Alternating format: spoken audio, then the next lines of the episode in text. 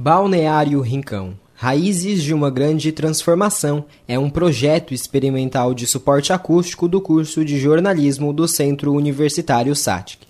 Este projeto foi produzido pelos acadêmicos Ana Laura Gervásio, Luana Miguel e Luiz Miguel, sobre a orientação da professora Marli Vitali, com trabalhos técnicos de Jean Vieira no primeiro semestre letivo de 2023.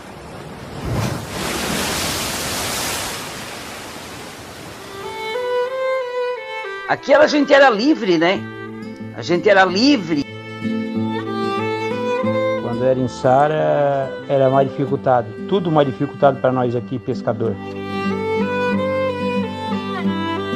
Rincão era, uma, era um adormecido que acordou, se levantou e ficou um gigante.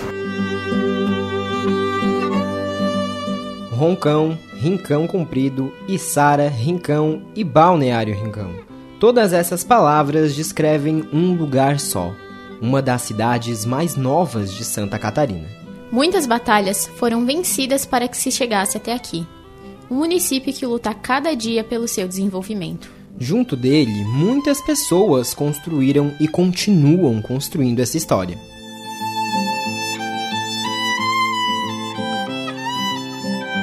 A história do Balneário Rincão começa há muito tempo de um jeito diferente do que é hoje e do que estamos acostumados a ouvir. Vamos voltar lá para 1859. Neste ano, foi entregue a Casa da Nação. A historiadora Elza de Mello conta que foram construídos três albergues desse tipo. Uma onde hoje é Balneário Rincão, uma em Jaguaruna e outra em Araranguá. A casa de pouso do Ricão Comprido foi entregue para sua conservação à Cândida de Silveira de Matos, que fundaria a futura hospedaria, capaz de abrigar não só a corte, como qualquer passageiro que passasse. Uma grande casa com 40 janelas, muitos quartos, né? Essa primeira construção do balneário Rincão. A partir da década de 60, o Rincão foi tomando forma. Passou de Araranguá para Criciúma, de Criciúma para Içara, depois de distrito e por fim município. Mas antes ainda de se tornar cidade, a sua principal fonte de economia não era a pesca. Eram as raízes de mandioca e os engenhos de farinha que movimentavam a economia local. Foi o comércio com, com as localidades produtoras de farinha de mandioca da área do Rincão que fez acontecer a história de Sara e fez acontecer esse elo de ligação entre o Rincão e Sara. Porque as pessoas, comerciantes fixados às margens da, da ferrovia, compravam os produtos produzidos na área agrícola do Rincão, que era onde havia as lavouras, né? Lagoa dos Esteves, Pedreiras, Uruçanga Velha, a Lagoa dos Freitas.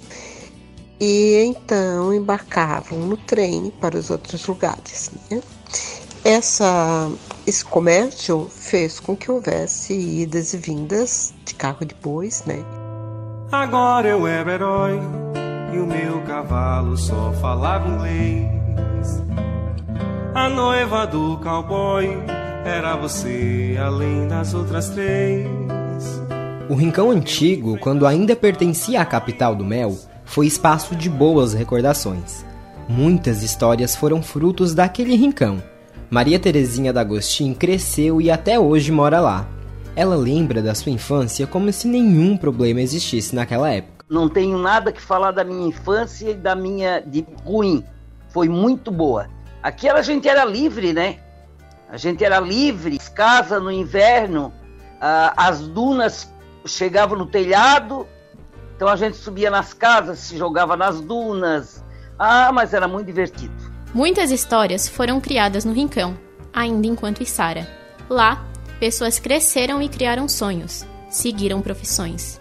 Terezinha, por exemplo, era professora no distrito. A primeira escola que eu dei aula foi no meu kit Bonifácio Espíndola. Eu comecei ali substituindo uma, uma professora da terceira série, três meses, e não parei mais. Graças a Deus. Além disso, grandes empreendimentos começaram no chão da terra riconense. Custódio Abílio da Silva, conhecido como Neném do Abimar, é empresário e apostou no desenvolvimento local junto com seus pais. Eu vim embora para o Faxinal. No, do, do Faxinal, é, o meu pai resolveu é, botar um, um, negócio pequenininho ali, um armazém que, onde, onde tinha, vendia secos e molhados, vendia tecido vendia também é, mercadorias de alimento e com 19 anos a gente abriu ali em 1980 ali a, a, a pedreira e nós éramos só em quatro. Eu, meu pai, minha mãe, meu irmão Donizete, que é meu sócio, e um irmão especial que nós temos, o Zezinho. Naquela época se vendia para as pessoas ali que trabalhavam com estufa para um ano de prazo. Pagava um ano depois, não existia inflação, não existia nada. Desde então, o comércio da família Abimar foi crescendo. Em 2002, o centro de Sara ganhou uma loja e em 2016, Araranguá. Ao invés de expandir para novos horizontes, a família decidiu retribuir o carinho dos rinconenses. Na vida, tu precisa ter gratidão. Quando tu não tem gratidão pelas coisas, tu fica uma pessoa vazia. E nós começamos na época ali com essa pequena loja na pedreira. As pessoas nos abraçaram, nos deram oportunidade para crescer. Quando falamos em praia, logo se vem a lembrança do pé na areia, verão e nostalgia. Para os pescadores, essa é uma realidade de todos os dias. Eles, que acompanharam toda essa transformação, viram de perto as dificuldades que enfrentavam no apoio por parte da administração municipal içarense. Rogério Feliciano Cardoso é presidente da colônia de pescadores Z33 do município e pescador desde criança. Arte que foi passada de pai para filho. Quando era em Sara, era mais dificultado. Tudo mais dificultado para nós aqui, pescador. Desde médico, mercado. Ah, depois que a Rincão se emancipou, se melhorou muitas coisas. Ah, com certeza. Hoje a gente está tá bem feliz, bem mais feliz do que era, né? Hoje, mais de 15 mil pessoas vivem no Balneário Rincão, uma área de 63.420 metros quadrados, 7 lagoas e 13 quilômetros de orla marítima. Mas como tudo isso começou para que se desmembrasse de Sara? Em 1999, o movimento começou a ser questionado. Em 3 de outubro de 2003, a Lei Estadual número 12.668 foi aprovada, mas só em 2013 é que o município tomou forma. Uma votação popular aconteceu para que o Rincão se tornasse cidade ou não. O atual prefeito do município, Jairo Custódio, estava lá e era um dos idealizadores. Nós levamos praticamente desde 2001 até 2003, quase três anos, até ter autorização para nós ter a eleição do plebiscito. Então, naquela época tinha 25 mil votos, 25 mil eleitores, né, que poderiam se manifestar é, entre Sara e Balneário Rincão, que era o distrito.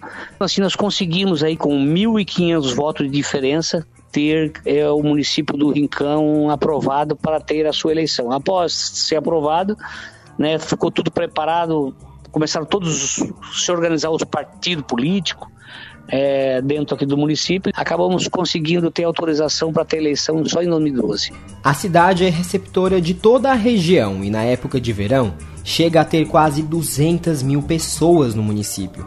Isso fomenta o turismo, mas é um grande desafio para a administração municipal. Então, o Rincão, ele, né, eu acho que é um município que mais se desenvolve na região. É, é claro que é um município muito novo ainda, né? É, a, a, todos os municípios, as grandes dificuldades são as arrecadação, que nunca é a gente quer, que, que nunca que é aquele montante que a gente pensa que vai ter para realizar tudo aquilo que a gente quer, mas tem que administrar com aquilo que tem. Então, isso a gente tem feito bem feito, né?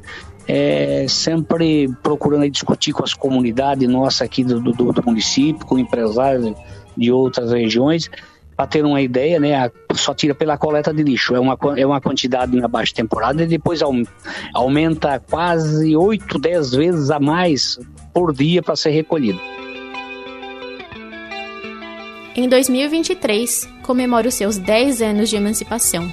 Dificuldades foram transformadas em uma nova oportunidade de vida. Melhorou muito, melhor, melhorou para todos os comerciantes no Rincão. A emancipação ela, ela, ela impulsionou, né? ela deu, ela deu uma, uma nova visão, porque as pessoas uh, sabiam que o dinheiro investido lá ia ficar lá. O município do Rincão hoje é um município saudável, certo? É, a sua economia, né, a questão financeira sempre muito bem controlada, né, tira pelo número de obras que ocorreram no Rincão nesses últimos seis anos que a gente está, seis anos e meio que a gente está na frente da administração, né, é, mas é tudo muito bem controlada. Muito mais que a denominação de uma lei. Balneário Rincão é a mesma terra de 1859, a mesma que acolheu aqueles pequenos comerciantes, pessoas que possuem na sua essência a simplicidade lutaram e lutam por tantas e outras melhorias para a qualidade de vida. Lá, pessoas de todas as idades e de todos os lugares já pisaram nos grãos de areia da Jovem do Sul. As experiências de cada um são únicas e diferentes, mas todos eles têm algo em comum. Como diz o outro, para viajar a gente vai conhecer, a gente quer conhecer, né? Eu fui para a Europa, já fui para a Alemanha, já fui para Portugal, mas para sair não, a gente sempre quer voltar. Não, o Rincão eu nasci aqui, eu nasci aqui, fui vereador aqui pela cidade duas vezes, né? É, e fui, sou prefeito reeleito, né? Fui presidente da associação de moradores, sempre envolvido na comunidade, aqui nas, nos, nos, nos trabalhos comunitários, né? Então a gente nascemos aqui, a nossa família é tudo daqui. Tenho 63 anos. Daqui, eu ainda me sinto um guri, né? Mas daqui uns uns 15 anos, eu vou estar, daqui uns daqui 15 anos eu vou estar com 78 e eu vou estar lá